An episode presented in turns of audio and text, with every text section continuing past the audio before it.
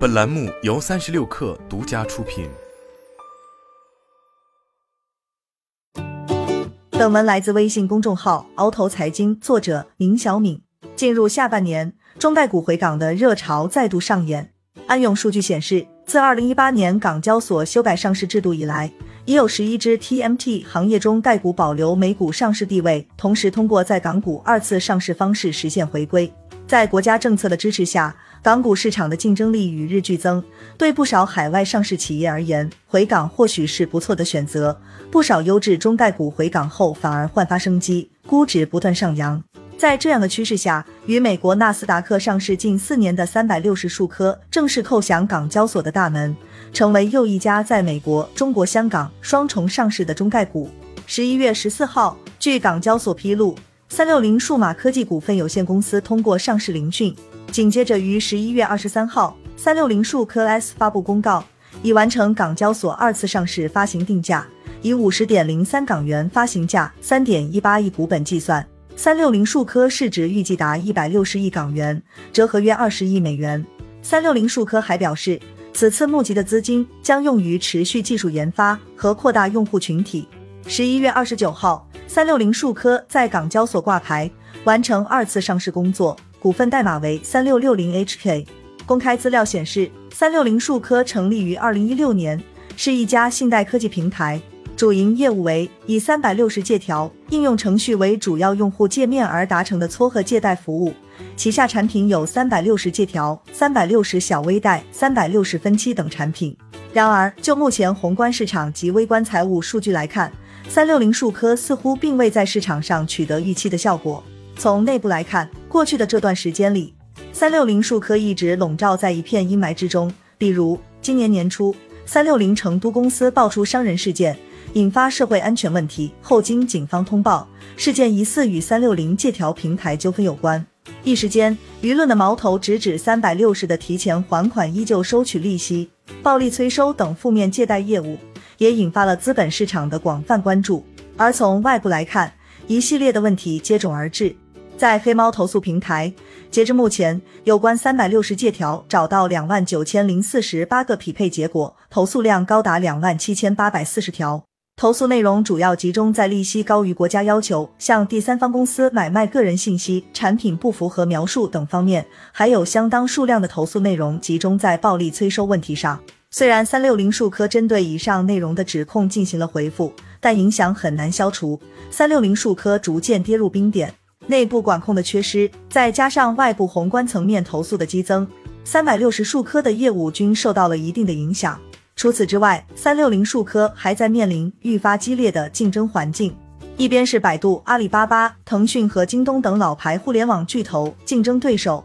另一边还有不断涌现的乐信、信野科技、陆金所等有资金、有流量的新势力。更严峻的在于，监管层面对金融科技平台合规性及把控自身的经营风险能力要求越来越严格，客观上也影响到了三百六十数科的业务。比如，二零二一年四月。包括三百六十数科在内的十二家主要金融科技平台被央行等监管部门约谈，重点问询了互联网金融业务在国内的营运及合规实践等问题。在这样的背景下，三六零数科更新的今年半年报业绩的招股书中，数据并不算亮眼。首先是业绩增速有所放缓，三六零数科的业绩在近三年来基本保持了增长，但增长的幅度逐渐放缓，甚至是停滞与负增长。其次是贷款不良率不断提升。招股书显示，报告期内三六零数科三十天加逾期率分别为百分之二点八、百分之二点五、百分之三点一以及百分之四点四；九十天加逾期率分别为百分之一点三、百分之一点五、百分之一点五以及百分之二点六。与此同时，其核销率也从二零一九年的百分之三点七涨到了如今的百分之六点五。最后，用户增速放缓，获客成本却不降反升。报告期内，三六零数科消费者借款人数分别为一千一百六十万、九百九十万、一千零二十万、五百三十万，整体呈下降趋势。而根据招股书显示，报告期内三六零数科每名获批授信额度的用户的获取成本分别为两百一十六元、一百三十八元、两百二十八元及三百六十五元。这意味着今年想要获取新的用户，三六零数科需要付出的成本是往年的一至两倍，运营成本不断承压。艾瑞咨询数据显示，中国消费信贷科技市场规模将于二零二六年达到八点一万亿元，二零二一年至二零二六年的五年复合年增长率为百分之九点二。这样来看，即将港股上市的三百六十数科或许还有提升估值的可能。之所以做出这样的预判。在鳌头财经看来，有以下三点原因：一是不管是信贷政策的收紧，还是监管部门对科技金融的调控加码，政府并非是在针对科技金融这个市场，而是为了未来金融市场的健康发展。所以，虽然短期内包括三六零数科在内的相关信贷科技服务供应商或许将继续受压，但从长远来看，随着政策的落实和我国科技金融市场健康发展。三六零数科回港上市有望得到再次发展的机遇。二是，即使业绩承压，却依然坚持科技底蕴的三百六十数科，数字科技成色持续彰显。从三六零数科披露的招股书数据可知，其研发投入近年来一直处于快速增长态势。二零二零年、二零二一年及今年上半年，分别同比增长百分之四十点九、百分之三十五点五及百分之五十八点八。